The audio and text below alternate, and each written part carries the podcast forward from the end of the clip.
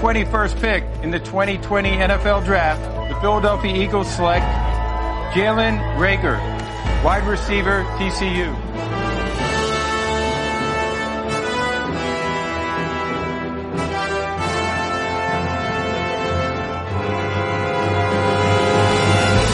Wentz has time, loads it up. Going deep down the field for Jalen Rager. He's got it! A bomb to the rookie Rager!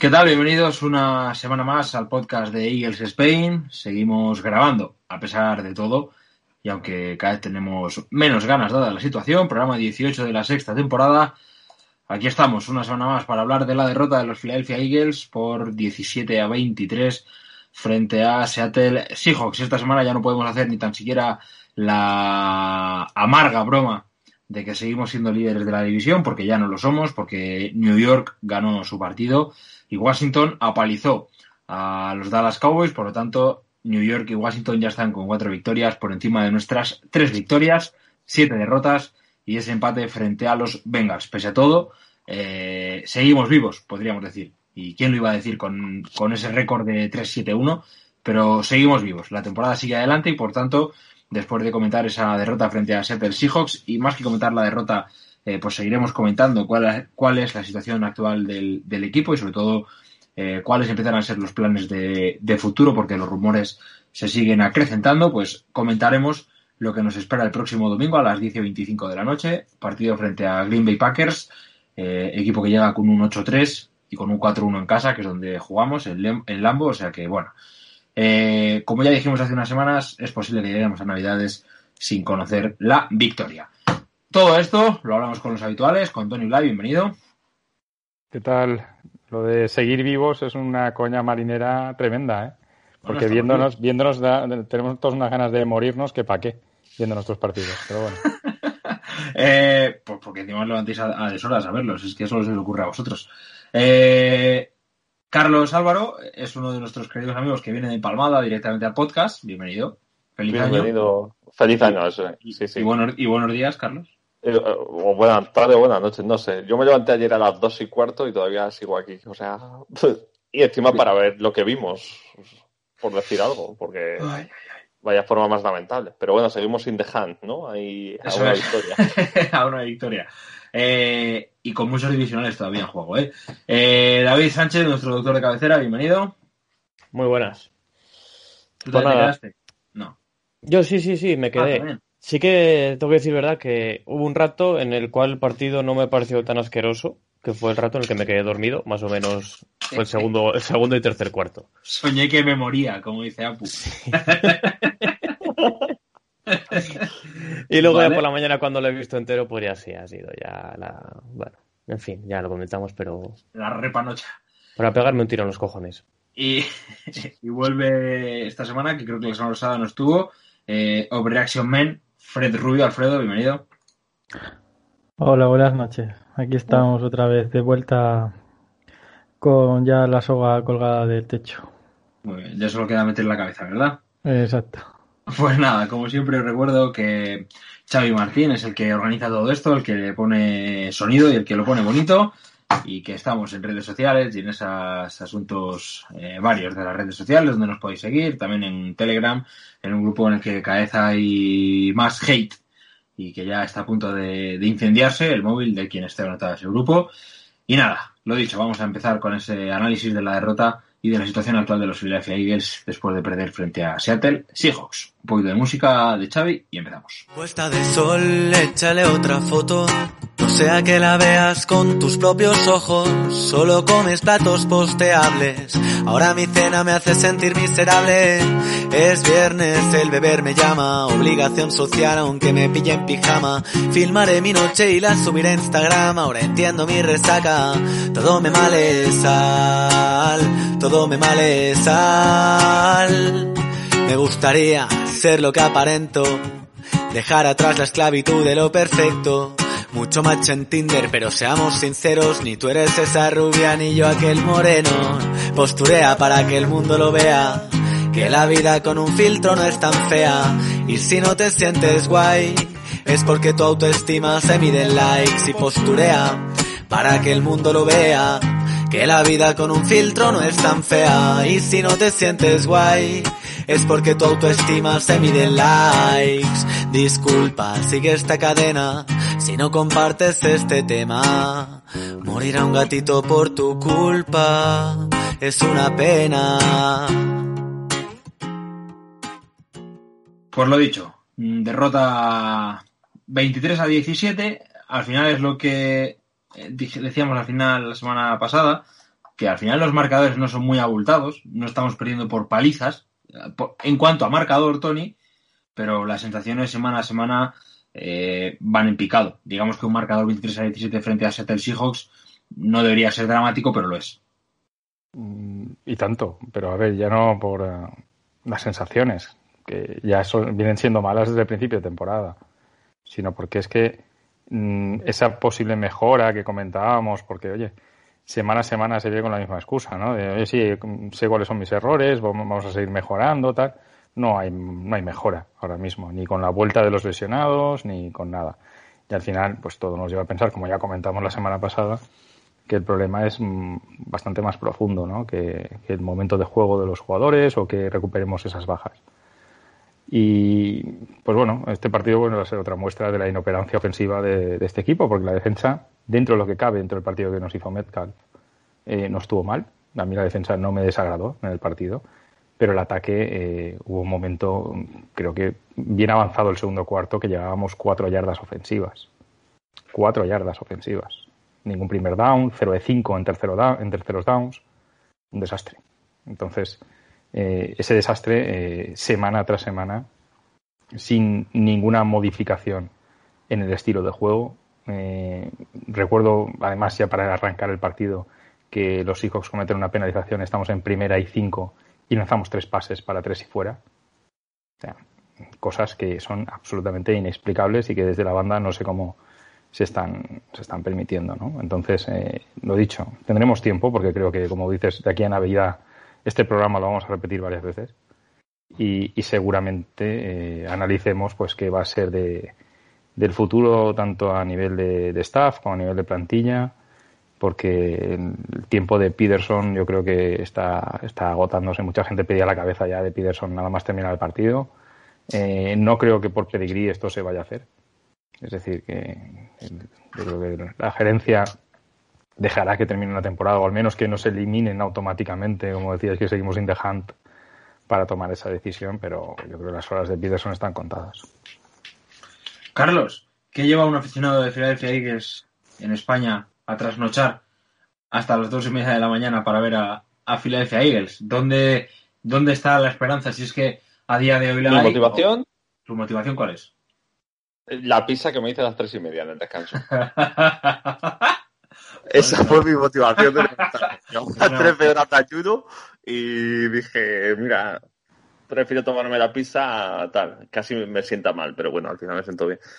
Eh, es lo que dice de Tony. Y yo no voy más allá. Yo creo que es la falta de autocrítica dentro del propio equipo, del staff, voy a decirlo así. Es decir, sale Peterson y, no se le ve en plan de, oye, asumo la responsabilidad. No, tío, es, es como que no quiere no es capaz de detectar sus errores e intentar solucionarlos. Es que cada semana, es lo que decíamos antes, es que podíamos poner el podcast de la semana pasada y son los mismos errores, son los mismos problemas y es las mismas soluciones.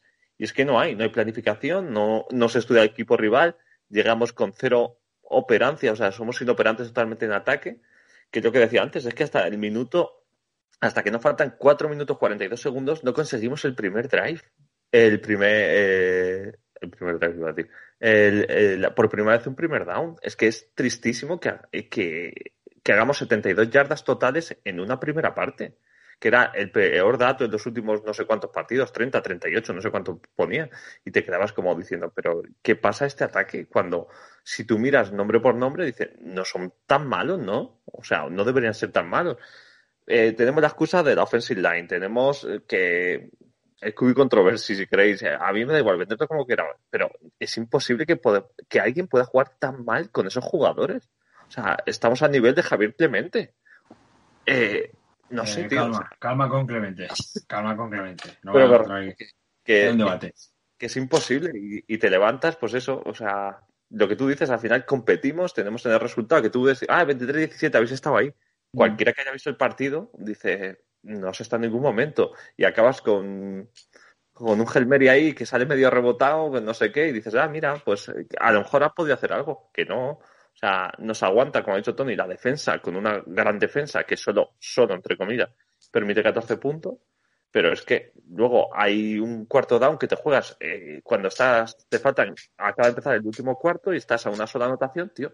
Chuta, no es que te deja directamente en field goal range o sea, no sé, una toma de decisiones pésima, en ataque somos incapaces de jugar a la carrera cuando ahora mismo es lo que mejor nos está funcionando. Eh, pides tiempo muerto para sacar cubis y luego no planificas bien la jugada, no sé, o sea, es todo un desastre. Ya, está fallado hasta el kicker, te falla. Justo salta, no ha fallado ningún extra point en todo lo que va de temporada, toma afuera, o sea, no sé, o sea, es todo, todo, todo. Eh, montamos un circo y nos crecen los enanos este año. Mm. David, eh, en, este escenario de ruina que, nos presenta Tony y Carlos también, alguien que trasnocha como tú eh, y que a veces se queda dormido para pensar que muere, ¿rescata algo? ¿Hay, algo sobre lo que todavía se pueda construir cierta esperanza? En, quizá no en esta temporada, pero sí eh, en que cambiando al entrenador y alguna cosita este equipo pueda volver a darnos alegrías.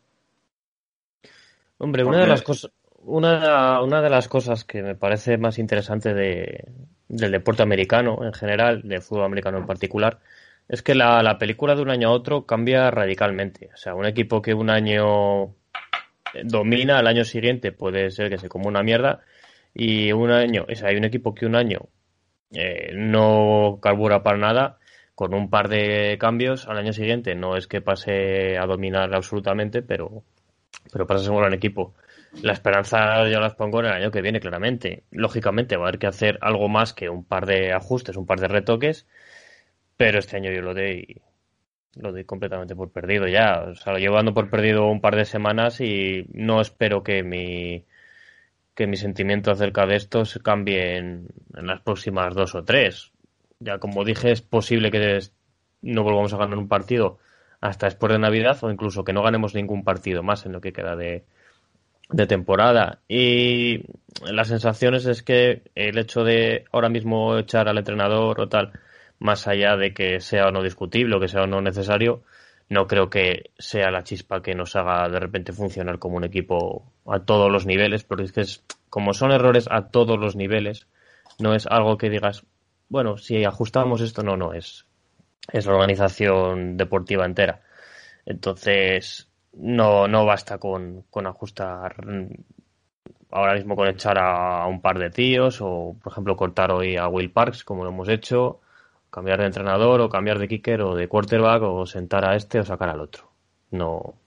Ya las esperanzas son para el año que viene y desde luego que sí. Esperanza hay porque, por suerte, en estos, en estos deportes ya se ve la NBA y se ve se ve aquí también, no sé si en la MLB, porque ya no lo sigo, no sé si también pasa, pasa algo parecido. De un año a otro la, película es completamente diferente. Mm, Fred, eh, aunque la película del año a otro es diferente, tú que eres un overreaction man, eh, si, las si los peores pronósticos se, se, suceden y no ganamos ningún partido de aquí a final de año, que no es un escenario descartable, eh, ¿qué? ¿Cómo, llegarían los Eagles a la, a la off-season? Pues. Habría una sobrereacción de, del general manager, de, Lori, por ejemplo, a la hora de, tomar decisiones. Pues eh, yo creo que casi seguro, ¿no? Bueno, a ver, sobre reacción no. Lo que está claro es que Doug Peterson se va a ir a la calle. Mm, lo mismo, un par de coordinadores se van con él de la mano y luego, ojo, que no se vaya también y, se le vaya la cabeza y eche a Howie Rosman también, ¿eh? Ojo, que eso ahí, porque también los drafts que lleva haciendo ojo, y este año que tenemos un pick muy, muy alto, o en teoría vamos a tener un pick muy, muy alto, como la vuelva a liar Howie, em, yo creo que Lori se va a enfadar bastante, o sea que mm, hay bastantes dudas en cómo puede reaccionar, pero lo que sí que ya no acaba ni de ver los partidos, Lori, o sea, se va, se coge y se va enfadado, normal. O sea, si lo hace el, el jefe del equipo, el, general manager, pues ya me dirás tú, ¿no? Que es que es, que está siendo todo tan mal esta temporada, está yendo todo tan mal y no hay cambios, nadie hace nada por intentar cambiar las cosas, siempre el mismo discursito cada semana de Du de que sabemos que lo estamos haciendo mal y tal y vamos a cambiar la semana que viene y va a mejorar esto y tal. Y vuelven y te hacen la misma mierda que no, que hay que hacer ya su tiempo ya se acabó aquí en Philly. Ya se le fueron se le fueron los, las partes importantes del proyecto ganador que tenía, como eran Frank Reich y, y eh, de Filippo, que era básicamente el ataque de Filadelfia, y desde entonces no ha sabido recomponerse, no ha sabido hacer él las cosas, y ya por orgullo suyo ha querido estar al mando del ataque y mira qué mal nos ha ido. Creíamos el año pasado que era culpa de Gro y a lo mejor no tenía él la culpa. O sea, de hecho, este año que no tenemos coordinador ofensivo, yo creo que es que ni se estudian las defensas rivales o se estudian peor que el año pasado y por eso incluso está yendo peor el ataque que el año pasado. Eh, son muchas cosas que influyen y lo que sí que está claro es que necesitamos un cambio y no de jugadores, sino de staff técnico, porque yo creo que jugadores buenos en ataque tenemos y encima jóvenes. Eh, vamos a ir por partes, ¿vale? Primero, eh, por confirmar o por ver vuestra, vuestra opinión respecto a. Decía eh, Fred que se le puede ir la cabeza a Lori y echar a Howie Rosman. Eh, visto cómo se, ha, se han planteado, incluso el draft, ¿no? Si no me equivoco, Metcalf salió después de, Arcega, por poner un ejemplo, ¿no? De estos que son siempre como muy, muy vistosos. Eh, ¿Lo de que se vaya Rosman es una idea de olla o es una posibilidad real? Es más real que la de Peterson que la de Peterson. Sí, sí, sí, clarísimamente. A ver, y esto también lo hemos comentado en alguna ocasión. Mm, ahora mismo la estructura de este equipo es una estructura caduca eh, en el sentido de que tenemos jugadores excesivamente veteranos con contratos elevados y que pues están en su fase de declive teórico y que tienen contratos difícilmente cortables. O si, cortas, si los cortas te van a propiciar una, una pérdida económica, ¿no? Esas situaciones son las que el general manager debe evitar. Tiene que estar constantemente renovando el equipo de forma que pues, tenga capacidad de maniobra. Los Eagles ya sabéis que llevamos varios años sin demasiada capacidad de maniobra a nivel salarial, entre otras cosas por eso, porque ya hemos renovado a Carson Wentz, tiene un grandísimo contrato, pero no solo el, contrato de Wentz, hay otros muchos de elevadas cuantías de jugadores que no están dando ahora mismo un rendimiento para estar cobrando ese salario eso, unido a lo que comentaba Fred, es decir, los repetidos fallos en los últimos drafts. Mm, creo que he visto hoy una. De los últimos 10 picks de los Eagles, solo uno está actualmente produciendo, produciendo realmente, ¿no? A nivel, a nivel de, playmaking, de ganar yardas, ¿no? Es, el único que es Miles Sanders. El resto, no tenemos a ningún pick ahora mismo ofensivo que, esté, que esté dando un rendimiento relativamente importante. Y si pones en liza además, pues que anoche Metcalf, efectivamente, elegido por delante de Arcega de, por delante de Metcalf, te, te saca los colores, ¿vale? Y ves en la otra parte que este año hemos elegido a Hertz en segunda y cuando tenías una necesidad flagrante como la de Jeremy Chin, que pues esta semana se ha salido también con dos tasas defensivos, y lleva así toda la temporada, pues lo dicho, ves que este equipo podría ser un poco diferente, ¿no? Si en los drafts lo hubiéramos hecho un poco mejor. Dos touchdowns defensivos, Tiro, en snaps seguidos. Consecutivos. Es que es sí, bestial. Pero vamos, que, que sí, que, tenemos claro que Rosman tiene gran parte de responsabilidad de, la plantilla actual y de la situación actual de los Eagles no ha sabido rodear tampoco a, tanto a Wentz y tanto su línea ofensiva como, como la defensa armarla en las eh, líneas que siempre han estado desarmadas últimamente, como es la secundaria de la línea de linebackers, y no ha sabido hacerlo. Y esto es su error. Es decir, que gran parte, cuando hablábamos de culpables, todo el mundo señalando en ciertas direcciones, como puede ser la de Carson Wentz o la de o la de Peterson, pero la, de Rosman claramente está señalada y ayer Glory, eh, cada vez que lo que lo mostraban en cámara, ¿verdad? Su cara era de, seria preocupación, ¿eh? no, no estaba allí para ver perder a los Eagles y ver qué mal lo hacían, que también, que él sabía, yo creo, más o menos a lo que se iba a enfrentar, pero estaba allí para dar acto de presencia en ese sentido, de decir, aquí está el jefe y, hoy se están tomando decisiones, ¿no? O sea, lo que está pasando hoy aquí no, no va a caer en saco roto. Estoy yo aquí para, para verlo en primera persona. O sea, que esas decisiones, como decía al principio, no se van a tomar de forma inmediata, pero sí que al final de temporada van a haber muchos cambios y ya te digo que de Rosman yo creo que es el, el primero que va a saltar por el aire. Estamos todos de acuerdo en que Rosman está fuera. Eh, 60-30, o sea, 70-30. Pues te falta un 10%, eh, cuidado. No, 70-70. Ah. ah. no ha cambiado, ha cambiado. Pero había si se le mantiene, Fred, si se le mantiene a Rosman, yo creo que va a necesitar eh, una figura como la que mm. tenía Joe Douglas, ¿vale? Es decir, eh, Rosman ha demostrado en los últimos tres drafts que, que, no, que, no. no, le da, no le da para esa función. De hecho, ya se ha comentado eh, este año que antes del pick de Hertz, la elección era Chin. Es decir, la elección más alta que había en el mm. board en ese momento de Eagles era Chin. Y que fue, fue Rosman el que, el que dio ese paso adelante para, para fichar a Hertz. Pues bueno, Mm, es igual que lo de Rigor, ¿vale? Jefferson por delante, Rigor por delante de Jefferson, pues a lo mejor también es un pick que empieza a producirnos la misma sensación que lo de Arcea con Metcalf, salvando las distancias. ¿eh? Yo creo que Rigor no es un mal pick, que de momento no estamos sabiendo aprovechar, que no estamos sabiéndole dar espacios y en algún momento funcionará. Pero claro, tú estás viendo a Jefferson, que otra vez esta semana se ha vuelto a cascar otro partidazo y ya empiezas a ver el, ¿no? lo que también hemos comentado por el grupo, es decir, estos otros jugadores que en principio podrían ser Eagles y no lo son, si estuvieran ahora mismo en esta franquicia, estarían triunfando. Y los que tenemos ahora, si estuvieran en otro sitio, estarían haciéndolo bien. Pues no lo sé. El sistema en estos casos tiene mucho que ver, ¿no? Y si Metcalf estuviera en los Eagles, a lo mejor no sería el Metcalf que conocemos ahora. Y Arcega, si estuviera en Seattle, pues estaría saliéndose. Lo dudo, ¿eh? Porque en muchos casos no es solo un tema de sistema, sino es un tema de talento y aquí ayer, mm, Melka, ya visteis la progresión que está teniendo y ayer se sacó la chorra y se cepilló a Slay como quiso. ¿eh? O sea que no es un tema, creo yo, de simplemente sistema y situación.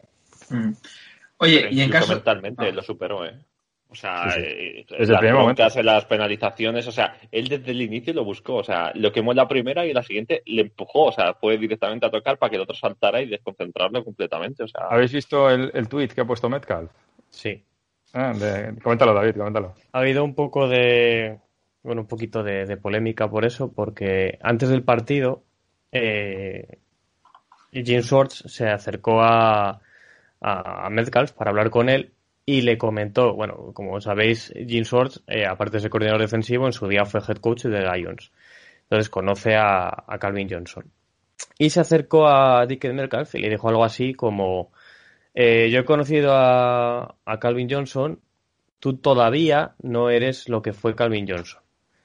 Entonces, la parte que ha, que ha comentado Dick Metcalf es que le ha dicho que no te flipes, que todavía no eres Calvin Johnson, y sin embargo Jim Swords eh, ha dicho de no, no, no se lo dije así, se lo dije en sentido de eh, yo he trabajado con Calvin, con Megatron, todavía no eres Megatron, pero llevas camino de ello.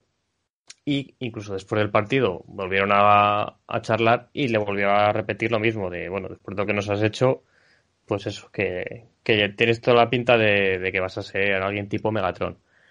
Y entonces, eso, dice Dick Metcalf que a él le sirvió un poco como para espolearse, que era es una expresión que no conocía, chip on my shoulder, es como una patata en su, en su hombro, imagino que es algo así como que, le picó. Ha puesto el, el meme este de, Jordan diciendo de entonces me lo tomé de forma personal y ha habido un poco de, de polémica en ese sentido, imagino que te referías a eso. Sí, supongo. Si habéis visto el último baile, el documental de Jordan, veréis que Jordan muchas veces se motivaba eh, porque él en su cabeza se inventaba cosas, ¿no? Es decir, eh, se inventaba que habían otros jugadores rivales que, que bueno, menospreciaban, ¿verdad? O, lo que fuera. Y él en su cabeza pues intentaba pues eso, motivarse de esa forma, ¿no? Pues esto le sirvió a Metcalf esa conversación con, con Schwartz para decir, eh, hoy tengo que hacer un partidazo, ¿no? Eh, el meme de Jordan viene por eso. Que el año pasado ya nos hizo un hijo y nadie le había dicho nada. Sí que es verdad, yo quiero mm, romper un poquito una lanza a favor de... Bueno, no en favor, de, no, no es romper una lanza en favor de ellos, sino no, no matarlos más por el tema de selecciones del draft. A ver, al final las selecciones del draft son toda una, una puta lotería. Claro, lo fácil es a posteriori decir, ah, si es que había que haber cogido a Dickie Metcalf.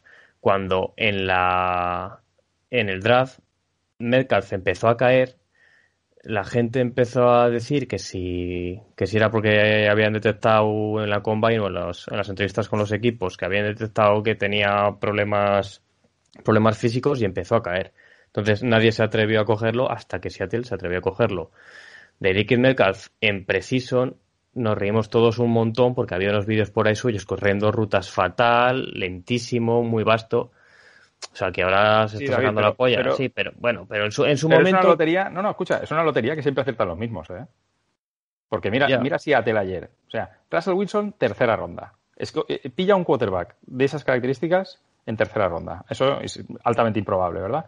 Tyler Lockett, sexta ronda y es actualmente una estrella. Fue un robo, fue un robo y cualquiera que hubiera visto jugar en Kansas State, eh, yo para mí era un segunda o tercera ronda, pero nadie pues me hace caso nunca. ¿Vale? Metcalf, lo mismo. Si te acuerdas de la defensiva que tuvieron en la Legion of Boom, yo creo que no había ninguno que fuera menos de tercera ronda. A lo mejor Chancellor salía un poquito más arriba. ¿Vale? Pero Bobby Wagner que fue también. Bobby Wagner, Bobby Wagner a lo mejor sí que fue un primera ronda o un segunda ronda, creo recordar, ¿eh? Pero da igual, quiero decirte, me refiero a la secundaria, ¿eh? la secundaria famosa que tuvo Seattle en su día. Es decir, hay equipos que hacen muy bien el scouting y que al final, si tienen que tomar riesgos, los toman y por norma general les sale bien. Y hay otros que, no, que lo único que hacemos es pegar palos de ciego habitualmente y rara vez un cuarta, un quinta te sale, te sale decentemente. Y te hablo ya no solo de líneas ofensivas que a veces pues sí que te das alguna y nosotros tenemos algún caso, ¿verdad? Pero te hablo de playmakers, ¿eh? o sea, de jugadores que te marcan la diferencia. Mm, no acertamos. Y en cambio, mira, es que con Seattle es que llevamos ocho años sin ganarles. A Seattle. O sea, es algo ya, eh, cuando hablábamos la semana pasada y esta semana, digo, pero si estamos jugando peor que nunca y este es un equipo que nos tiene tomada la medida. Y, es que además eh, da rabia en ese sentido porque ves que está formado con jugadores que en principio no estaban llamados a ser estrellas y en cambio pues siempre tienen grandes equipos y eso es algo que Carroll está haciendo, mm, pero que muy bien durante toda su carrera con los Seahawks. Y es, algo de admirar, ¿eh? Yo por lo menos así lo hago, ¿eh? Los Seahawks no han sido un equipo nunca que, haya sido de mi devoción, pero estos últimos años se ganan, obviamente, tu respeto, básicamente por eso, porque compiten y además encuentran mm, petróleo donde, donde tú, a ti te gustaría encontrarlo, ¿no? Pero Carroll es un head coach típico de college, o sea, cuando él salió de Trojans, de USC y tal, o sea, él tiene muchos contactos y muchas redes en college y sabe qué tipo de jugadores se le adaptan y cómo, ¿sabes? Exprimirle lo máximo que puede. Entonces, pues yo creo que eso hace mucho. Eso lo hace muy bien. El Thomas no fue primera ronda, hablando de lo de Legend of Me suena, ¿eh? Porque de Texas eh, es de los pocos que salió de Texas yo te, yo te, diría, yo te diría que sí, pero... Me suena primera ronda baja, pero que sí, que sí, que sé lo que es, es que te lo saca. O sea, eh, Tyler Lockett, cualquiera que viera un poco, ¿sabes? El David Tuel, que lo veías en casa, jugaba solo, tío. Es que era un espectáculo verlo. Y yo, cuando hicimos el draft este que hacemos de esto de por Twitter y tal, yo lo dije que para mí era un robo en segunda o tercera ronda. Y mira, que no sabía ni que había llegado a sexta, pensé que había caído en quinta o alguna cosa así.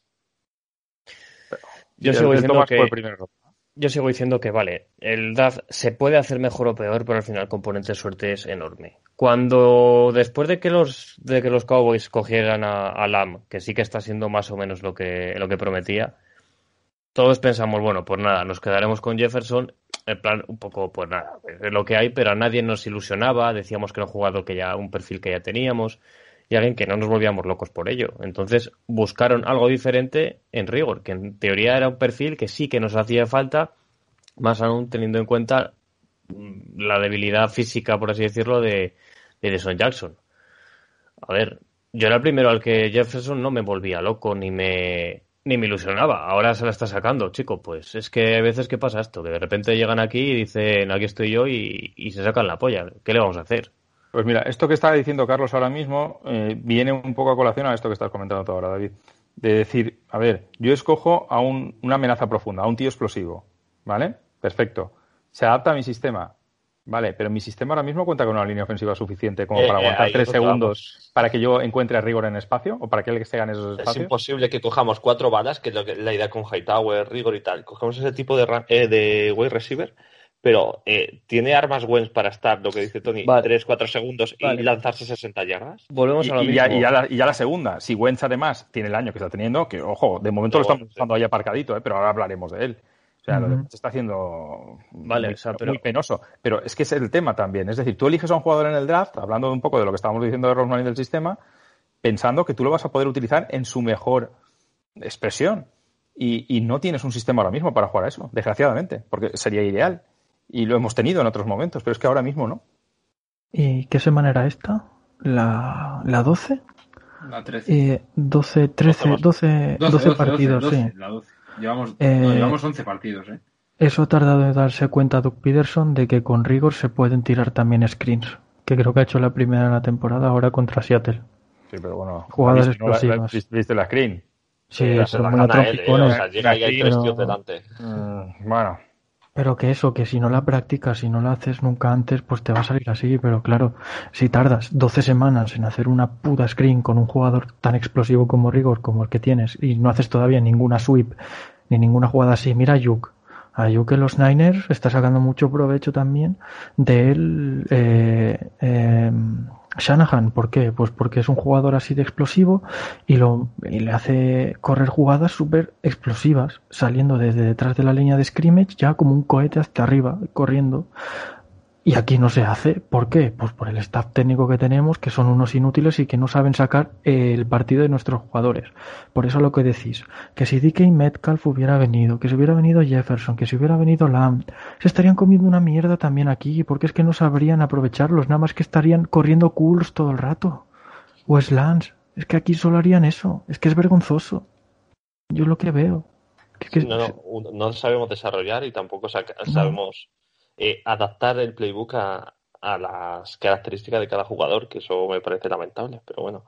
Eh, el mini fútbol que jugamos es pésimo de ver, pero es que tampoco es efectivo. Y partimos de la base de que eh, llegamos y no hemos planificado ningún partido. O sea, es lo que decía. Es que yo creo que no entrenamos en ataque lo suficiente. O sea, no sé qué se entrenará, pero no puede ser que después de la semana del bye week y tal, os acordáis que entramos igual en ataque. Un partido que te da tiempo a prepararlo dos semanas, parece que no tienes nada planificado. Y pues ya con una semana aún menos, tío.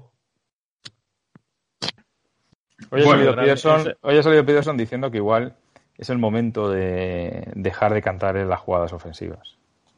¿Sabes? Por lo que decía al principio de que no Es que está cometiendo huevazos. errores, tal. A ver, eh, tiene que darse cuenta y ser crítico en ese Pero sentido, ahora. por, por lo que hablábamos antes. Pero, sí, ahora, eh, tarde ya para un mí. poco tarde, yo, creo que pues, tarde, para efectivamente, todos. pero, pero tiene que darse cuenta de que este equipo necesita ahora mismo otra cosa. Es que Pero sabe que le por lo echan, que por eso lo dice. decir, después de, de- de tres semanas, de un bye week, tal, eh, vienes y haces lo mismo, llegas esta semana y después de toda la semana diciendo este equipo debe correr un poco más, tiene que quitarle presión a Wentz para que él haga la carrera creíble de otra forma, si tenemos que correr 35 veces, corramos 35 veces y pasemos 25 y volvemos a lo mismo. Es decir, hemos eh, absolutamente desbalanceado la, la- el pases carreras otra vez, no tengo el dato aquí delante, pero obviamente viendo el partido lo ves clarísimamente. Esa primera jugada ya te lo demuestra. Es decir, ¿en qué cabeza entra? Yo es que sigo ofendidísimo con eso, eh, de verdad. Ya eh, eh, eran do- 2 y 20 de la mañana, acaba de empezar el partido y, y ya veo que lo, lo acabo- lo vamos a echar a la basura.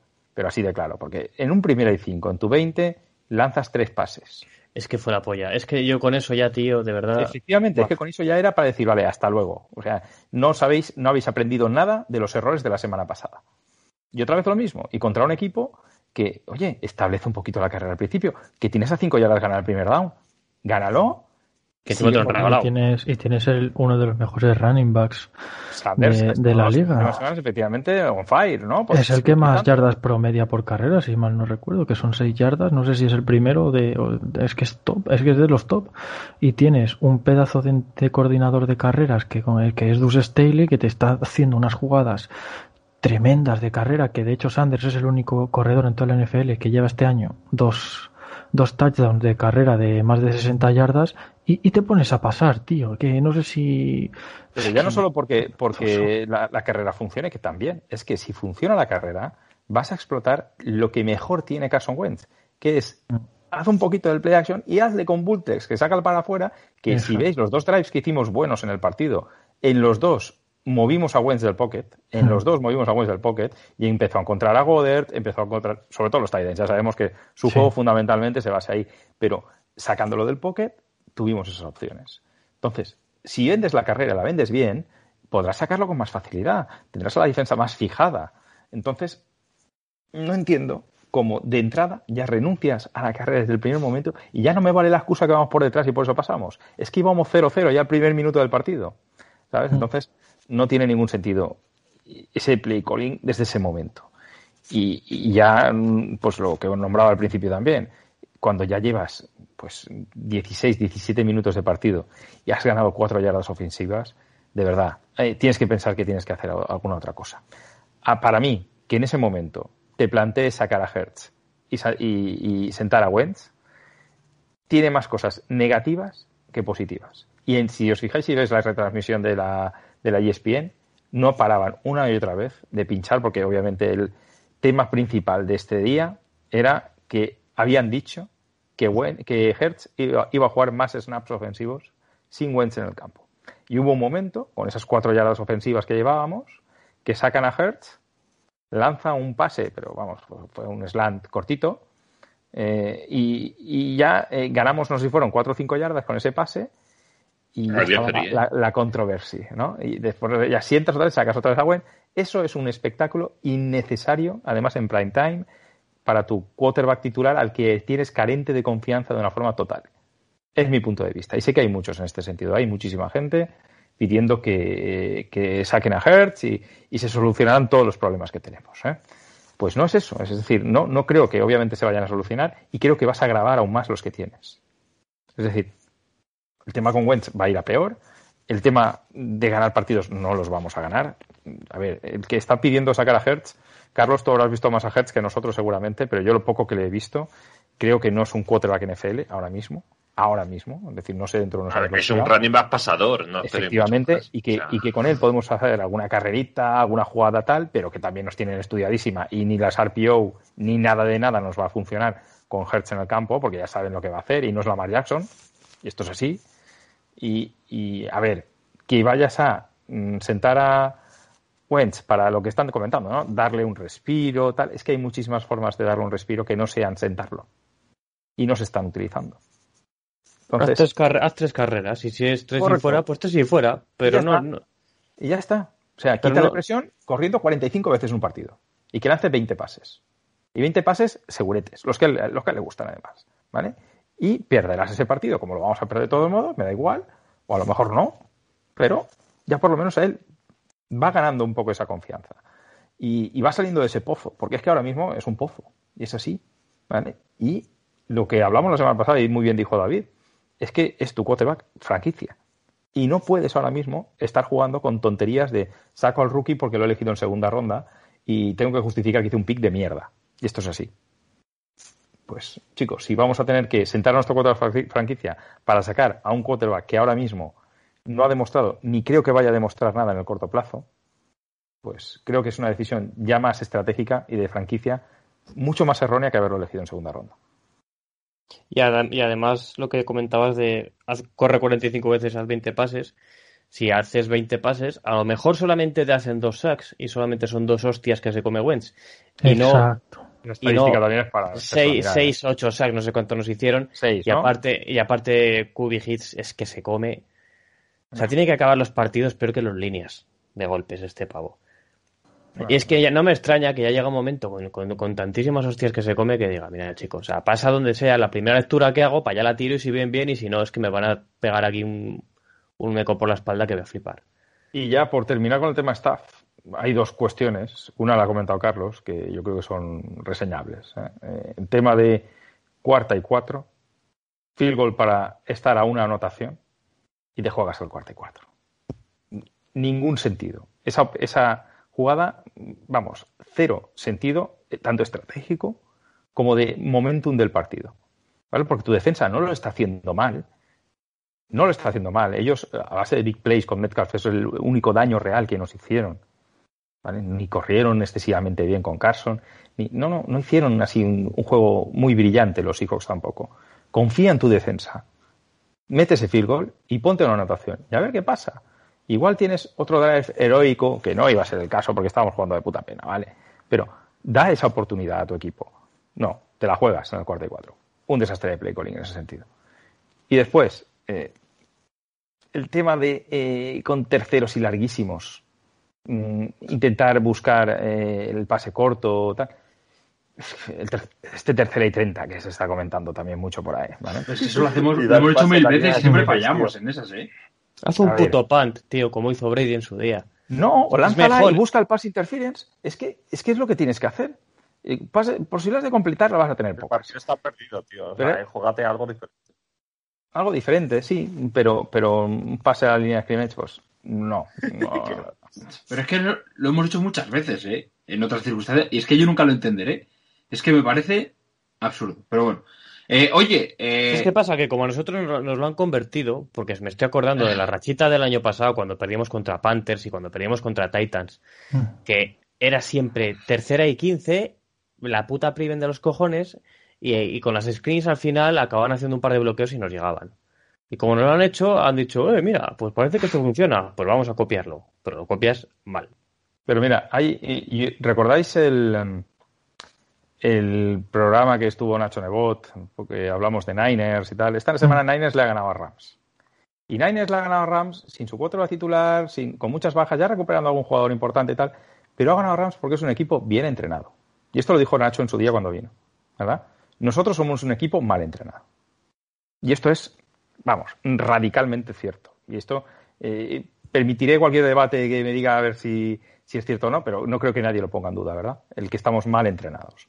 Y es un equipo que se ve desorganizado, sin ideas, sin fluidez, mal entrenado. Y un equipo mal entrenado en esta liga no gana a nadie, pero a nadie, porque se ve que los rivales pues saben lo que vamos a hacer, no innovamos de ninguna forma partido a partido, no hay esa preparación para decir esta semana vamos contra Seahawks, vamos a cambiar esto y esto y esto porque seguro que nos van a pillar. No, seguimos haciendo lo mismo, seguimos haciendo auténticas tontadas de, de ahora corto ritmo para sacar a este otro jugador y que haga dos jugaditas de RPO que, que me las pillan porque saben cómo, cómo se tiene que posicionar cuando sale él, porque saben lo que vamos a hacer.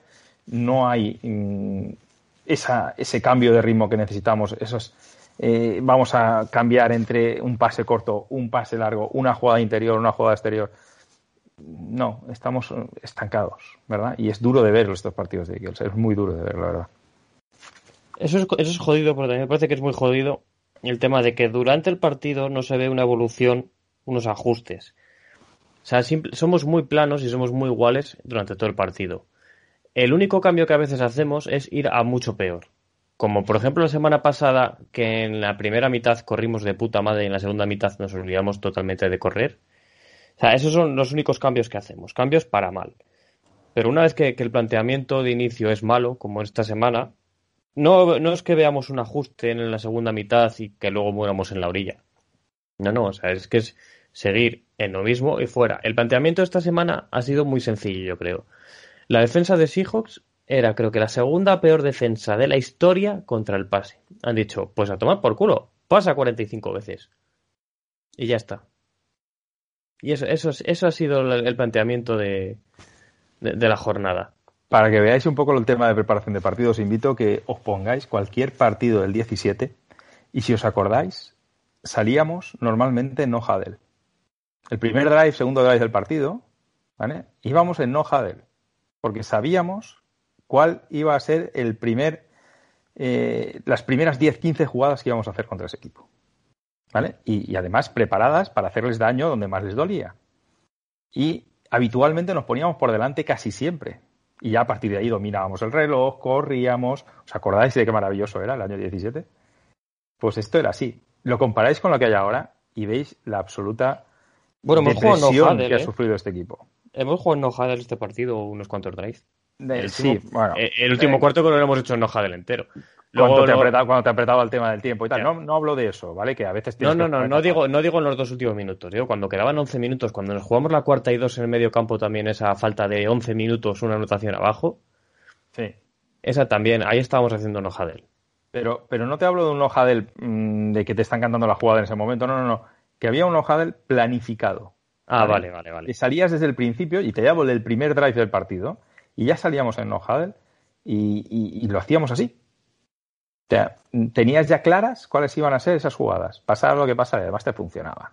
Esto ya lo hacía Chip Kelly, ¿eh? Ya lo hicimos con Chip Kelly. No, no, pero el Chip Kelly era un up-tempo. Esto es distinto al no-huddle, ¿eh? El, up-tempo de Chip Kelly, lo de recorrer una jugada eh, cuando al, reloj quedaban 20 segundos para cansar al defensa, ¿verdad? Todo aquello, bueno, aquello era... Porque además era tres y fuera y digno de ver.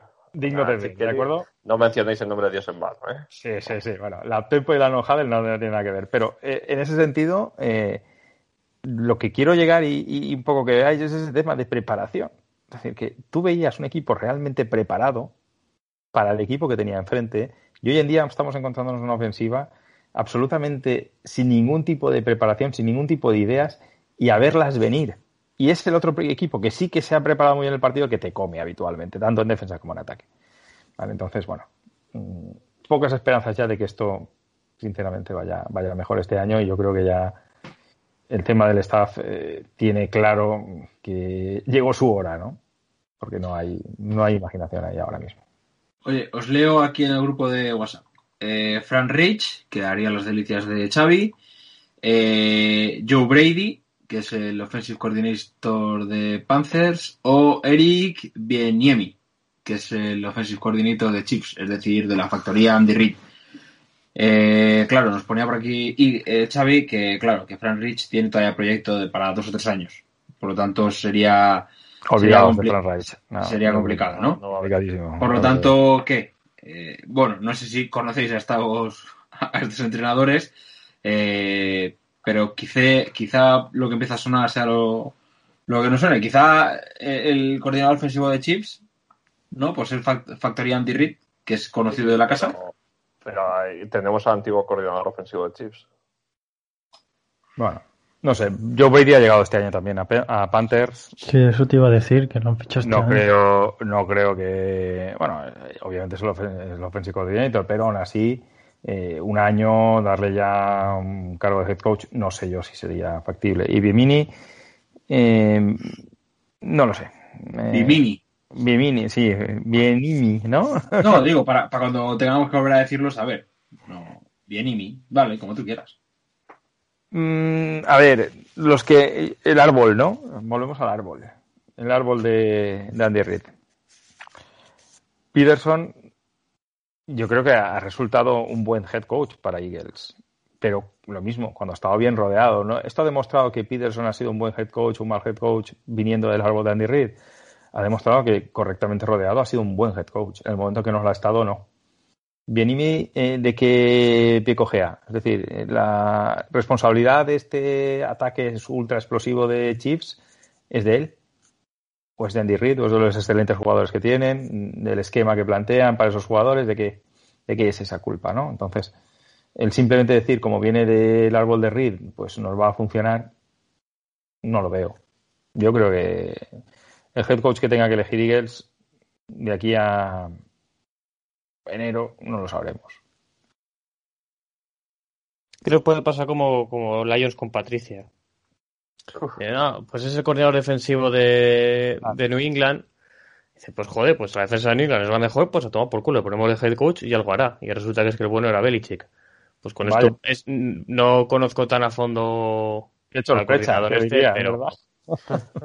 y fíjate, ¿lo quieren, ¿lo han alargado ya o sí? Lo, sí, sí, sí, sí, lo han alargado esta semana a Patrick.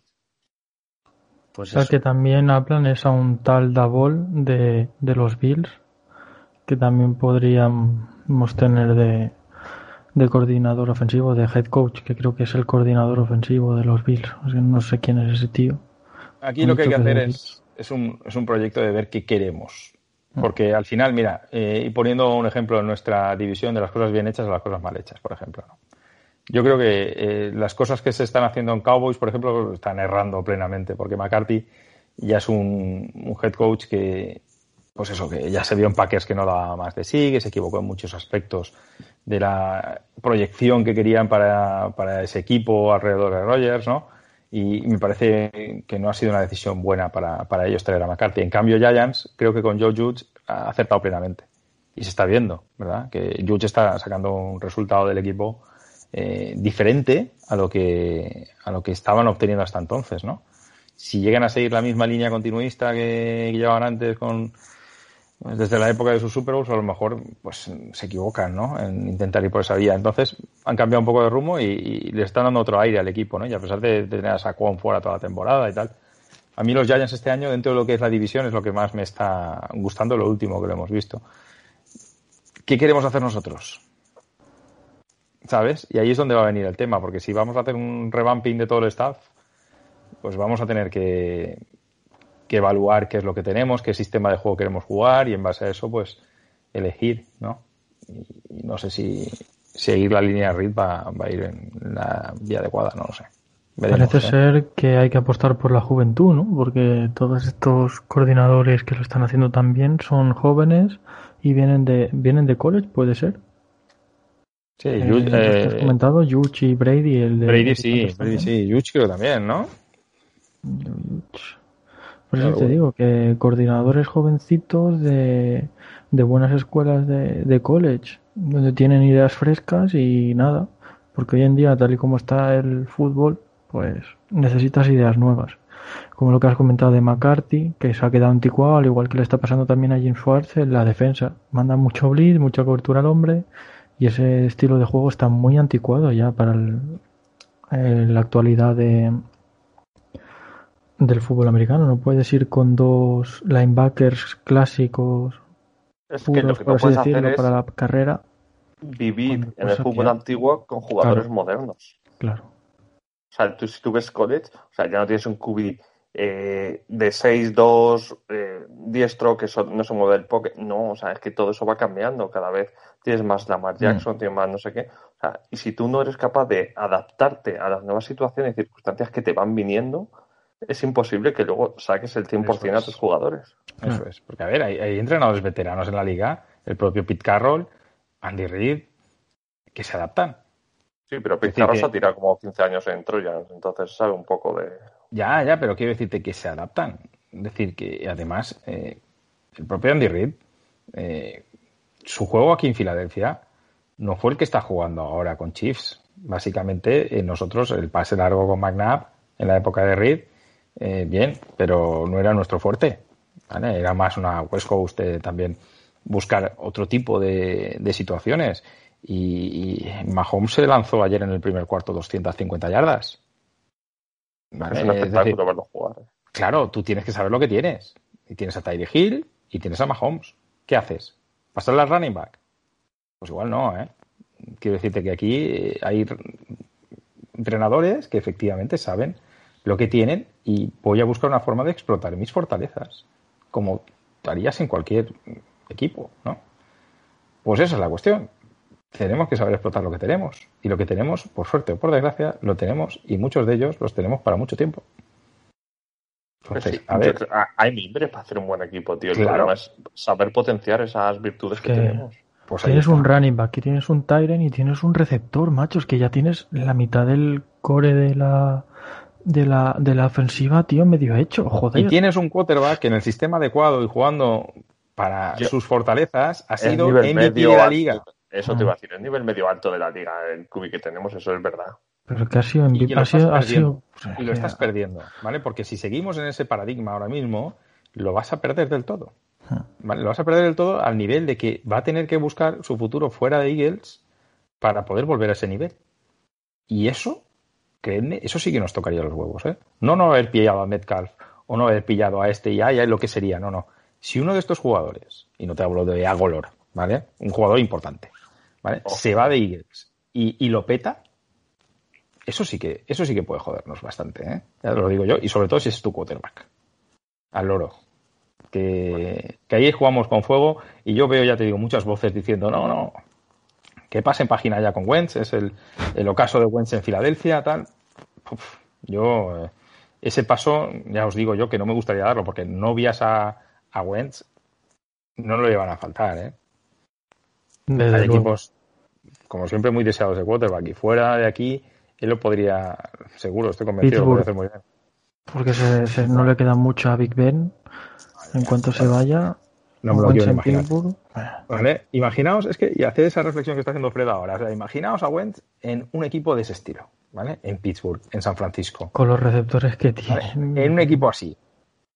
Vamos, mm, favoritos desde el primer momento, ¿o no? Así que apreciemos un poco lo que tenemos y sepamos que si estamos cometiendo errores eh, a nivel, a nivel de, organización, pues lo que hay que hacer es tratar de corregirlos y no tirar cosas a la basura. Y cosas tan importantes como tu quarterback, que además te tiene pillado con un contrato que, que es ahora mismo imprescindible, ¿no? Entonces... Y, que sí, que está teniendo un año de mierda, pero es que a lo mejor hay que ir más allá, que a lo mejor es que yo que creo que el, entrenador de quarterbacks que tenemos no ayuda, Doug Peterson no está ayudando nada al desarrollo de Wentz, es que está acrecentando sus errores que, que veíamos las temporadas pasadas, es que eso tiene que ser cosa por fuerza del, de los entrenadores, tío. Mira, comento un par de cosas de Wentz, que son muy llamativas, ¿vale? Wentz está leyendo tarde está leyendo mal hmm. y está eh, siendo muy impreciso en sus pases. Ese tridente es eh, lo que te saca de la liga en nada. Es decir, si tú aguantas mucho el balón y recibes muchos sacks, si además tienes lecturas abiertas y no las ves, y cuando lanzas un pase lo lanzas impreciso, eh, allí algo pasa. Es decir, si además es un quarterback que eso lo hace recurrentemente, lo he dicho, fuera de la liga en un par de años. Y es, así. ¿Qué pasa? Que este quarterback ha demostrado, no hace tanto, que esas tres cosas las sabe hacer muy bien. Y sabía lanzar el balón rápido, era preciso en sus eh, pases, un poco menos en largo y tal, pero era preciso en sus pases y no tenía solo una lectura, tenía más de una lectura. ¿Por qué ahora no lo está haciendo? Y eso es lo que al final eh, tiene que analizar la organización. Tiene que analizar el staff ofensivo del equipo. Y si no lo está haciendo, tienes que corregirlo. Pues, mm, obviamente, esas tres cosas que Wentz está haciendo tan mal este año mm, no son solo culpa suya. No son, son culpa suya, en parte. ¿eh? No quiero quitarle toda culpa. Pero hay algo que tiene que hacer el director de ese equipo para reconducir esa situación. Y lo dicho, sigue sin hacerse. Vale, pues hemos analizado maravillosamente el partido. Eh, de todo menos del partido hemos hablado, pero bueno, el partido tampoco tiene más historia, lo hemos ido dejando eh, en pinceladas a lo largo de... El partido no, nos da la, sensación otra vez de que si los hijos, igual que hablamos en anteriores partidos de estos que perdimos y se ajustado y tal, que si, los hijos aprieta el acelerador nos mete bastante mal. Sí, es posible, es posible. Mm. Pero claro, con lo que han mostrado, con lo que han mostrado también te digo, es que cambiando un par o sea, haciendo un mejor play calling mismamente con esta mierda de equipo, con este quarterback impreciso, con todo lo que quieras, es que lo podíamos haber ganado, joder. Es que a mí es lo que, a mí es lo que me lo que me da rabia, que al final, después de todo, nos queda un poco una reminiscencia de un equipo campeón, de un equipo con, con orgullo y que a falta de, unos detalles, incluso haciendo un partido de mierda, lo podemos ganar. No sé, porque quedaban, perdíamos de, de 8 primero y luego perdíamos de 11 y tú veías que, oye, por tiempo estabas ahí y, que al final era, eran detalles los que hacían que, pues, pues un drop o era pues, decidir no chutar o, historias así, que al final, joder, no estábamos tan lejos de, de conseguir la victoria. Incluso con todo el asco que damos, yo creo que todavía nos, nos queda algo ahí, sobre todo aferrándonos a la defensa, un poco de de competitividad dentro. O sea, quiero, quiero verlo que, que todavía nos queda algo así. Desde luego, no, no, gracias, no gracias al staff, digo, más bien a, a, los jugadores. O sea, les veo. A los jugadores sí que los veo con, con hambre. Tienen que tener un mosqueo con los entrenadores por no sacar el rendimiento que pueden sacar de ellos. Me parece a mí que los jugadores tienen que estar ya Claro, no dirán nada de cara al público ni nada para no para no meter mierda ni nada, pero en la que acabe la temporada, imagino yo que madre mía, lo que van a soltar de, de Doug y, del staff, porque yo creo básicamente que no, que no están nada contentos con, con el equipo, o sea, con el staff técnico que hay. Y lo entiendo, ¿eh? O sea, lo entiendo totalmente. Vale, oye, pues hacemos una pausa muy rápida y, nada, dejamos un par de pinceladas, la porra y tal, sobre, sobre el partido del próximo domingo a las 10.25 frente a Packers, que, que para querer hacer un podcast breve os enrolléis como las persianas, queridos amigos. Así que nada, eh, volvemos ya mismo. Xavi, ponnos música triste. El primer día de vacaciones, una siesta ilimitada, rascarse los cojones, disfrutar haciendo nada, follar en una fiesta o saberte la respuesta, la piel de gallina recordando el gol de Iniesta. Me sabe mal, pero mear en el mar es un gustazo que nadie me va a quitar. Lunes de Juego de Tronos, ver caer al poderoso, arreglar la sociedad. Entre todos nosotros, vivir en un buen libro, un viaje con amigos, la posibilidad de acabar haciendo un trío. Espabila que sonreír es gratis, regala buen rollismo, orgasmos y armonía. No hay prisa, que ser feliz es gratis. Entona esta canción y si no sabes improvisa.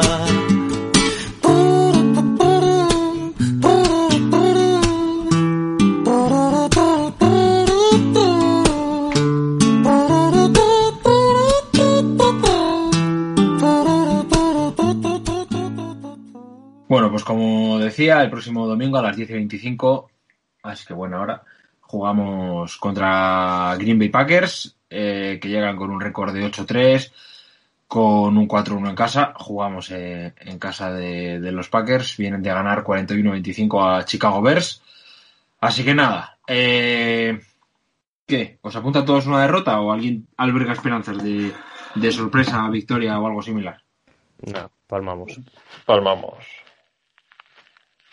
Y... Palmamos, palmamos, pero además, eh, ¿os veis capaces de meterle más de 20 puntos a Packers? Ni 10. ¿Creéis que ellos nos van a meter más de 20 puntos? Eh, y el pues hasta luego. 36, 7 o algo así vamos a quedar seguro. Sí. o sea, puede ser este el partido de... Venga, pues entonces, visto cómo, cómo me reaccionáis. Eh, puede ser un escenario macabro, el del lunes por la mañana, tan macabro que haya que tomar decisiones en caliente. Seguramente. Veremos a ver cómo reacciona Lori después del partido, pero no es muy estrepitoso, Exacto. Rodarán cabezas seguramente. O sea, podría ser, podría ser el partido que nos lleve a todos a, al drama. O sea, eh, Y si no es este es el de Saint, porque encima nos vienen los, otros después. pero son dos partidos en cadena, ¿eh? Pero yo creo que lo que os decía hace unas semanas, son, son partidos que, que, tal y como va la temporada, a nadie le deberían de sorprender que perdiésemos. Por lo tanto, eh, no, no, sé hasta qué punto tendría lógica reaccionar con, con una salida de Pérez no, temporada. Porque hay maneras de perder, exacto. Pero si ya, o sea, el equipo ya, ya se ve que no va para más, pues, pues te pueden apalizar y no habría ningún problema. Quiero decir, que es que te da lo mismo ya. no creo, no creo que despidan a Peterson antes de final de temporada, ¿eh? pase lo que pase. Es que eso, es lo que quería decir yo. Sentencia ya, que le sentencia a muerte ya esto. Sí, está sentenciado. Aunque ganemos todo, todo aquí al final de temporada, está sentenciado. Vamos, aunque hagamos una Super Bowl run al final de ganar todos los partidos ahora y nada.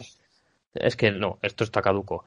Pero lo, que yo os quiero preguntar, por querer, todos queremos ver a, Peterson fuera a estas alturas. A Peterson, a Schwartz, a Howie Rosman y hasta la madre que me parió. Pero en el mundo NFL, en la jornada 12-13, ¿veis posible ahora mismo echar un entrenador, fichar a un entrenador en menos de una semana que implante su playbook y su estilo de aquí no, a imposible, si, lo echaran, si lo echaran, habría una interinidad o estaría Staley o algo por el estilo. ¿eh? Como han hecho los Lions, vaya. Pues eso, que es que, que... Los Lions hasta final de temporada creo que van a tirar con el coordinador que han puesto de manager interino. De, de head coach interino, perdón. Pues os digo, que, que de verdad pensáis que no, Staley lo va a hacer mejor que. Creo que lo aguantarán hasta el final, a la sumo lo echarán en la última jornada o dos jornadas, si lo echan. Bueno, ahí ya tiene un poco que ver eh, los planes, porque si está sentenciado, eh, creedme que Eagles está buscando ya a su futuro head coach. Y muchas veces el que seas el primero en poder elegir te da ciertas ventajas, ¿no? Entonces, es posible que si lo echen, lo echen a lo mejor última jornada, una cosa así, pero porque se beneficien de poder estar primeros en, el tema de entrevistas y, todo esto, ¿no? Entonces, veremos. Pero sí que es verdad que esta semana yo creo que la cosa contra Packers va a ser fea. Tengo más dudas de que la semana que viene la cosa contra Saints sea igual de fea, porque creo que Brice no va a llegar. Es decir, todavía vamos a jugar contra Tyson Hill. Y no sé si habéis visto el partido esperpéntico de esta semana de, de Broncos contra Saints con los Broncos sin quarterback y todo esto. el, Army, el Army Navy de la NFL fue, ¿no? Pues sí, vale. Pues, es que has visto jugar a Tyson Hill Y Tyson Hill, efectivamente, bueno, mm, pasando, pasando al loro, ¿eh? Una cosa terrible. Yo por momentos deseaba que sacaran a, a, ya me saldrá el nombre. De, a Winston. A Winston, correcto, porque era horrible. O sea, lo único que hizo fue correr. Así que nada, mira, eh, veremos también ese partido, pero contra Saints es posible que esté más igualado de lo que inicialmente sobre el papel pensábamos con Breeze, ¿no? Y lo que queda de temporada de es que va a ser muy duro de, tratar. Y por eso mismo no creo que eh, vayan a, despedir a Peterson antes. O sea, van a dejar que sea él el que de aquí al final lleve a este equipo, lleve hasta donde pueda llevarlo. Y si terminamos con tres, cuatro victorias a lo sumo, pues temporada finiquitada, decisiones para tomar y trabajo por hacer, ¿verdad? Pero, pero dudo ¿eh? que, que, tomen esas decisiones en caliente que estáis comentando. Vale. Pero no pueden salir y decir a final de temporada Duke se va. Eso no se puede tampoco salir y decir, ¿no? Quedaría un poco feo. si, ya para eso... si, si echarlos una falta de respeto, hacer eso yo creo que sería más. Ah, pero es un secreto. Es que lo hablen con él. Sí, y aunque no se diga, yo creo que es un secreto a voces, ¿eh? Claro, pero otra cosa es que lo hablen con él y él ya lo sepa. Mm. Bien, pero públicamente no lo vas a decir. Mm. Vale. Eh, pues no sé, eh, ¿queréis comentar algo del partido? Os pongo a todos una L. Oye, confirmamos, Tony, perdemos. Sí, sí. David, perdemos. Perdemos, perdemos. Carlos. Hacemos el ridículo. mira que en Lambo fue el año pasado o fue el anterior. Y fuimos un... ganamos cuando nadie nos daba un duro por nosotros. ¿Verdad? Pero nadie. Y mira, hicimos un buen partido allí, ganamos, pero. pero no, ya... De... ya no cuela lo de somos tantos los que ganamos. Ya no cuela eso. No. David. vale, oye, pues. No sé, si queréis directamente. Oye, pues sí, una última pregunta eh, seria entre comillas, ¿eh? aunque realmente lo más serio del podcast es luego cuando habla David. Eh, New York, Washington, la paliza que le dio Washington a Dallas, eh, Nueva York está ahí. ¿Qué? ¿Cómo lo veis? esto ya semana a semana os iré preguntando. ¿Quién creéis que puede ganar en esta competición de, tuertos? Yo dije Giants la semana pasada y vosotros iban por Cowboys y yo sigo defendiendo Giants, aunque Redskins va para arriba también. Giants jugó, Yayas jugó bastante mal, ¿eh? Esta semana, sí, ha ganado. Contra Bengals. Ha ganado, pero yo creo que ha jugado bastante peor de lo que esperaba. O sea, yo creo, por lo menos con lo que vi contra nosotros, tampoco es que seamos una piedra de toque muy fiable. Me pareció mejor equipo de lo que me ha parecido esta semana. Sí que es verdad que Daniel Jones se le lesiona, pero bueno, Eso incluso, es, incluso con Daniel Jones no estaban haciéndolo maravillosamente bien. Parece que va a ser cosa de poco, mm. pero este partido sí que sí que creo que lo va a perder. Es hamstring, ¿no? Creo que lo que tiene Daniel Jones. Sí, encima hicieron algo ¿eh? muy raro que teniendo, o sea, le, pegó el tirón y es que un tirón muscular volvió a entrar, y creo que se jodió más. Y es que, vamos, eso es para matarlos, ¿eh? Pues sí. Pues ¿Qué es eso? Al final en esta... ¿dónde, lo, ¿Dónde fue que lo oí o lo leí? Que al final en esta división va a ganar el que esté mejor entrenado. El equipo mejor entrenado se va a llevar la división. Y de momento están siendo los fútbol team. Eh, es que lo que te iba a decir, Rivera es perro, perro viejo, ¿eh? Ah. Y, la defensa de Washington es la que le mantiene un poquito ahí. Y Alex Smith, que no está cometiendo grandes errores, pues ya está. ellos, eh, vamos, el partido contra Dallas, eh, Dallas vuelve otra vez a, pegarse tiros en el pie, Y bueno, mira, estuvo igualado hasta que cuatro o cinco big plays de Gibson y, y fuera, y hasta luego. Y la defensa de Dallas es, es demencial, ¿eh? Es McCarthy, telita con McCarthy, macho. que disfruten, que disfruten a Lam. ¿Lo estarán disfrutando? Vamos. No, pues sí. Pues más que nosotros. sí. Pero luego ves esa defensa. No, yo creo, yo creo que va a estar entre Washington y, Nueva York. Ahora mismo son líderes los dos. Tienen calendarios eh, complicados. Ninguno de los que tenemos en la división son fáciles, pero, pero yo creo que Nueva York, si, si recupera pronto a, a Daniel Jones y que tienen a Cole McCoy, ¿no? De suplente ahora mismo. Pues con Cole McCoy pueden jugar un poquito igual que con Daniel Jones, ¿eh? Menos móvil y tal, pero pero pueden jugar un juego así parecido y en defensa es, yo creo que lo están haciendo mejor en los Giants y, con Galman están corriendo bastante bien también, o sea que y creo que el equipo mejor entrenado va a estar entre, entre Giants y, Washington, ¿eh? así que entre ellos van a dar. Vale, pues... Y, bueno, y se, está, y se está diciendo, perdonad, eh, eso, que va a ser un poquito inhonroso, ¿no? El, el, equipo que gane este año con ese récord, ¿no? De cinco victorias o una cosa así. Es como lo, del... lo comentamos para nosotros, el, si nos gustaría pasar con cinco victorias a playoff y tal. Pero ¿estáis de acuerdo de que a lo mejor es poco honorable, ¿no? El pasar con ese récord. Es que va a ser una vergüenza, ¿sabes? El, el meme este de de que se ven a unos soldados y va un payaso disfrazado, o sea, va entre, metido entre ellos, pues ese es el, el ganador de la NFC este. Y que para qué vas a ir a lo que hablábamos de que si quieres salvar, cuando hablábamos de salvar los muebles, de Duke, de meternos en playoff, es que se meta el que se meta, va a recibir una soberana paliza de, del rival que toque. O no. Que, que, ayer sacaron una estadística de Monday Night, no sé si la visteis, ¿vale? que los dos últimos equipos que se metieron con récord negativo en, en playoff no solo pasaron en primera ronda, sino que eh, los Seahawks llegaron a final de conferencia ese año. Pero son el año de Marshall Lynch y compañía, ¿vale? Que os acordáis de la carrera aquella contra, contra los Saints. Sí. esos Seahawks llegaron con récord negativo al playoff. Y, ni para eso nos da macho. Pues eh, quiero decirte que últimamente los equipos que llegan recordativo, ¿qué ventaja tienen? Que juegan en casa el primero. Pero es lo que... Es un año un poco especial, el tema de público y tal. Mm. Y a lo mejor esa ventaja no hay, ¿no? No hay tanta, pero... Mira, quizá los que pueden dar la cara son Washington, por lo que has dicho del, del entrenador que tienen, de Rivera, que tiene experiencia.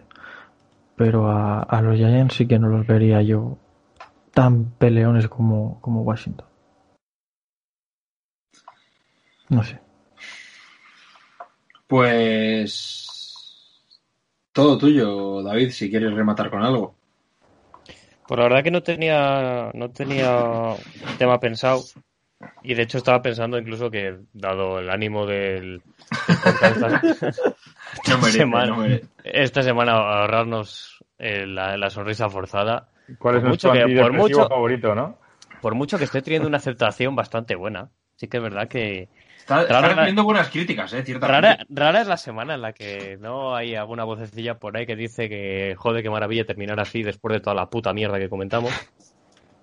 Y es que antes, Fred, sí que es verdad que a lo mejor es un poquito pronto, pero bueno, ya es 1 de diciembre. Dentro mm. de un minuto, de hecho, va a ser 2 de diciembre. Oye, ya ha empezado el ah. viento, o sea que ya podemos. Claro, ya hay luces, ya hay luces y ya pasó el, el Black Friday. Haga, ha abierto un velón en el grupo de hmm. cuál es el mejor postre navideño y parece que ha habido un poco de... bueno, postre navideño o dulce navideño. Le ha salido mal, le ha salido muy mal. porque, bueno, os pongo en situación. Es que lo voy a leer. Espera que coge el móvil y yo... Me voy a humillar bien, ¿no? Sí, sí, sí, sí. A mí estas mierdas, mira... Fred al final es el último que ha llegado. Pobre Fred, además ha sido él. Dice, yo solo quiero decir que para el programa de antes de Nochebuena pero bueno, me sale a mí la polla que sea hoy, pues es hoy. Comentar cuál es nuestra comida de época navideña favorita y que por qué todos elegimos el panetone. Interrogación. El panetone. O sea, estando el señor Roscón de Reyes presente, me parece una falta de respeto, por la cual te exijo ahora mismo una rectificación a ver, el, roscón está muy rico también, pero el panetone ahí con eh, chocolate, tomándolo con leche calentita, madre mía. El roscón de que además te puede decir Tony que lo inventaron en su pueblo. Hombre, el rey la daba, claro que sí. No, pero ojo, eh, yo no estoy, nada, nada en desacuerdo con Fred. A mí el panetone me gusta. Pero, pero, pero. tenéis cinco años? ¿Tenéis cinco años o qué? No, no, no, no, no, espera, que yo voy un poco más allá para que no echéis mierda. No el de chocolate, el de las frutitas. A mí me gustan las frutitas de el saldo ya, el saldo Hostia. ¿Qué tienes, 50 años? ¿Qué tienes, 50 años? Hostia, Tony, eso sí que no me lo esperaba. No, pues, pero es el panetone auténtico, ¿eh? Quiero decirte. Sí, sí, es de fruta, pero es el de viejo. Y, y, esto tiene su explicación, ¿vale? Eh, mi mujer trabajaba en una empresa italiana. Joder. Y, todos los años. Eh, casi, casi, casi no. Vale. y todos los años y todos los años les enviaban eh, un panetone chervo eh, de una calidad espectacular desde Italia. Y claro, les enviaban para que en la tienda, pues, los dieran los clientes y tal, ¿no? ¿Y qué pasa? Que sobraba panetone siempre por encima de la cabeza. Así que en mi casa siempre había panetone para dar y, y vender. Comíamos bastante panetone. O sea, que comíais panetone que sobraba, ¿no? Porque nadie lo compraba. No, no, que sobraba. nada, más, nada más que añadir. No, Porque se llevaban el roscón. Se llevaban el era, roscón era panetone que tenía en la tienda, por empezar, lógicamente, no las sobras, ¿eh? Por Dios. Y, y, ella se traía cada, cada fin de semana se traía un panetone. Y vale, pues va, ya tenemos. Pues, vale, argumentos, argumentos, a, argumentos a favor del roscón. Más allá de el que te salía gratis el panetone, lo, Tony. Sí, lo único. Eh, que está muy bueno, está muy bueno. Estoy de acuerdo con Fred, ¿eh? Panetone sí. eh, estaría top 3, ¿eh? No te digo, no te digo en el top 1, que tengo otro, ¿vale? Pero top 3 sí. Vamos a ver. El, el, roscón de Reyes, lo único que hace que no lo estemos comiendo todo el puto año es que lo ponen a un precio prohibitivo, que al final es un bizcochito con nata o con crema, ya aquí los, los mm. millennials están utilizando nata esta de chocolate, no, pero, pero, lo ponen a un precio prohibitivo David, para David. que nada más que, que cállate. Nada más que para que nada, nada más que para que lo comas uno o dos días. Yo me la apoyo como quiero. Un precio prohibitivo y es más, es tan superior que le ponen la puta mierda de fruta escarchada esa, lo verde que nadie sabe lo que es esa mierda, se lo ponen por encima y la gente se lo sigue comiendo, y la gente se lo sigue comiendo. Y te meten una puta cosa ahí metida, un, un, regalo de mierda que nadie lo quiere, así te rompe los dientes y la gente se lo sigue comprando y lo sigue comiendo y lo sigue disfrutando más que ningún puto postre en todo el puto año. Mejor que el melón en, en, en julio, en agosto, a 45 grados. Bien, eh, si me permite, David, si me permite, simplemente abrir, abrir, un debate paralelo, porque tú decías el roscón, relleno de nata o crema. Aquí abrimos el debate. Roscón sin relleno, roscón con relleno de nata, roscón con relleno de chocolate. Yo hablo relleno de crema, relleno de crema, nata, de crema incluso. Yo digo nata. Vale. Nata, nata, nata, nata, nata. Castilla, Castilla aquí, Castilla aquí puede más. Aunque realmente el roscón puro es, es sin relleno. Correcto, como mm. debe ser. Entonces ahí Yo ya prefiero sin relleno, pero si me vas a elegir, A ver, prefiero nata la crema. es- estamos dopando al roscón David en parte con el relleno. Ya, pero la cosa es depende si te lo tomas con café o no. Si lo tomas Con con, el café, te lo- o- no, pero bueno, de comer, pues te, te tomas un Ah, cafecito, un café con leche, un café tal, pues mojas el, el roscón, ahí te admito el, el de sin nata, si no no hay que lo trague, las cosas como son. Sí, sí, Pero con, nata, pero con nata, con nata es que gusta, gustan a niños y a mayores. El refresco del verano. O sea, a tu Eh, primo de 5 David, años y a, top- y a tu abuelo dos. de 90 ¿Y el top 1, Tony? ¿El top Top 1? 2, top 2, el roscón, top 2. Top 1, el turrón de chocolate de Suchar, eso es espectacular. Oh, oh. Sí, es es espectacular. El saco blanco. cierto. Eh, Bueno, eso, vamos, eh, delicatessen con el café, sin el café, cuatro Pero- trozos ahí encima de la mesa que vuelan Sí. rápidamente. Esto. Ujú, ujú. Ah, eh, permitidme, permitidme que pregunte a David como castellano de pro si Pero conoce el es término, si alguna vez en su casa, después de la cena de Navidad, alguien dice, saca el cascajo. El cascajo. El Ese, cascajo. Yo No. no sé si No- no es sé si- que no te sé si- refieres. No sé si El que cascajo, como no sea, como no sea la botella de anís. No, Dime No. que no es el turrón ese de almendra duro y blanco. no. El No. cascajo, eh, en, en mi pueblo, el cascajo es como que junto con los turrones y eso que decía Tony, que se suelen poner ahí en la típica bandeja después de cenar en Navidad, Sí. con polvorones, turrón y tal, se ponen almendras, eh, nueces y tal. Pues a eso se le llama el cascajo. Ah, Mm. vale, sí, mi abuela lo pone. Sí, pues eso es el pone. cascajo. Eh, y ahora también otra cosa que podemos comentar. De esa mítica bandeja de, de dulces navideños. Las cosas blancas esas ¿Cuál, las has comido. cuál es, no, no, ¿cuál es, ¿cuál es la que queda el día 6 de Las enero? peladillas de mierda. ¿Cuál es? Las peladillas. Y los polvorones, tío, que los polvorones eran muy Sí. tradicionales lo que tú quieras, pero eso es una No, El rosco de vino. El rosco de vino ese El que no se lo come nadie, tú. El mazapán no lo quiere ni, los, ni la Sí, en cierto. mi puta madre.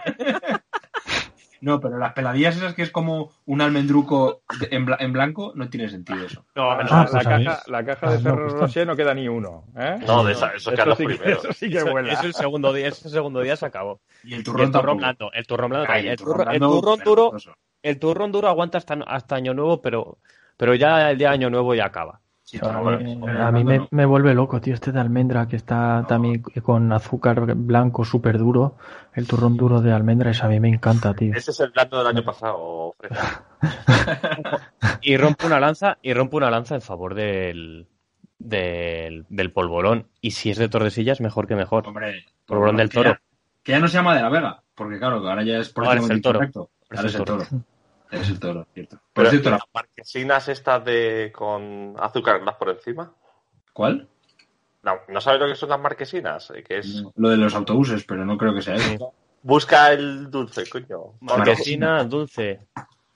Marquesina, Navidad. Uf, uf, uf se, me, se, me, hace muy cuesta arriba, eh. ¿Qué es esto, tío? No veo nada, eh. Uf. ¿No te gusta? Oh, coco encima, coco. No hay cosa no, que no, no, lleva, coco. lleva azúcar glass por encima. Ah, pues marquesina de coco, everywhere veo aquí, ¿eh? Sí, ya sé lo que es. Son como magdalenas, ¿no? Sí, Nada. es así, pero súper esponjoso. Bueno, os tengo que llevar de todo dedo. Que de vale. Lo espero, te mando a dirección ahora. y cascajo. A mí es que lo de cascajo siempre me ha hecho mucha gracia. Eh, pues ya está, tío, no sé qué más. Eh, muy, buen repaso navideño a, para ser día 1 de diciembre. sí. Hostia, ahora sí, ahora sí que estoy viendo el cascajo. Sí, sí, sí, sí, eso que parece una almendra hipertrofiada, una, una almendra con. No, pero que el cascajo no es un, no es un elemento en sí, es la suma de, de, elementos. Sí, sí, pero eso está ahí, eso está ahí, jamás comí uno. O sea, son avellanas, eh, almendras. Alrededor que no se come nadie. No sé. Pero eso yo, eso yo creo, yo creo que es muy castellano, eso no. Sí, muy caro. Joder, sí, el, el propio nombre cascajo es castellano, coño. Eso, eh, no creo yo que en Alcira digan saca el cascajo tú. ¿Tiene No, algún tipo, está, ¿tiene algún tipo de relación? está, está. Sí, pero bueno. Está, ¿Tiene algún está. tipo de relación con el pavo de, con el no, ¿cómo se llama? El de Cascajares este. Mm, Eh. Ah, eso, eso hay, hay tradición ahí, que el, el día que sacan ya el... ¿Cómo se llama? El, El capón un de Cascajares. Capón de Cascajares. Ah, el, cap- el capón de Cascajares. Eso es muy de Navidad también. Total. Sí. Sí, sí. Sí, sí, cierto. Otro día, tío, podemos hablar de cenas, porque tú que eres castellano, David, eh, no faltará el tostón o el hechazo.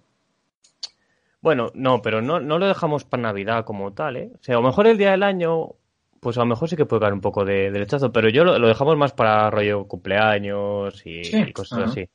Sí. Lo que no Ah, hacemos bueno. mucho en mi pueblo, Uf, por muy segoviano que perdón. somos, es cochinillo, pero bueno. Perdón, eh, sopa de almendras.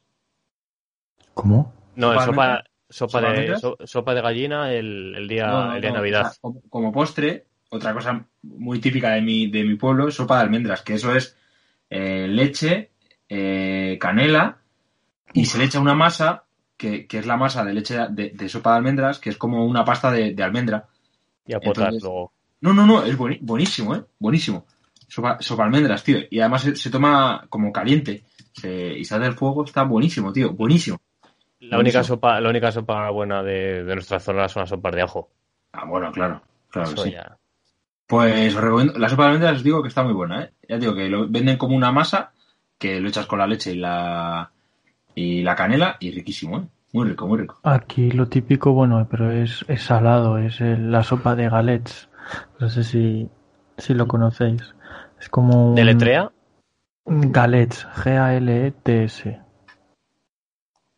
Es que es un es una pasta, que es una concha que le meten una bola de carne dentro y Oh. eso lo metes en la sopa.